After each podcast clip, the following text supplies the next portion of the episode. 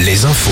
Denis Lebars, bonjour. Bonjour à tous. L'actualité sociale marquée cette semaine par la 14e journée de mobilisation et de manifestation contre la réforme des retraites. Ce sera donc demain. Journée de grève également, mais une grève qui a priori sera peu suivie. En tout cas à la SNCF, la compagnie annonce un trafic peu perturbé demain. 9 trains sur 10 resteront en circulation. Sur la route, des difficultés en perspective à compter de ce soir à Angers. Des travaux vont être menés pendant deux semaines entre l'échangeur de l'atoll et celui de Bellebeille. Un axe emprunté chaque jour par 40 000 véhicules. Les travaux auront lieu entre 20h et 6h30 du matin. Des déviations seront mises en place.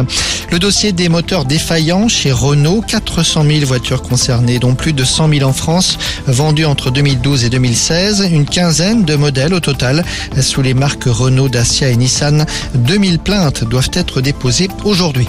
Au Sable d'Olonne, coup d'envoi officiel du chantier de l'Arena. Aujourd'hui, il s'agit de la future salle de spectacle et de sport de la ville.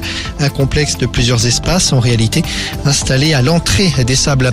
Au nord des Sables d'Olonne, record battu sur la plage de Saint-Jean-de-Mont hier. 6200 jeunes footballeurs et footballeuses ont été rassemblés pour Foot Océane. Foot Océane qui n'avait pas eu lieu depuis 2019. À Roland Garros, la deuxième semaine commence aujourd'hui. Parmi les jours à suivre, les deux Scandinaves, Rune et Rude, mais aussi la polonaise et tenante du titre, Iga Swiatek, qui est aussi la numéro un mondiale.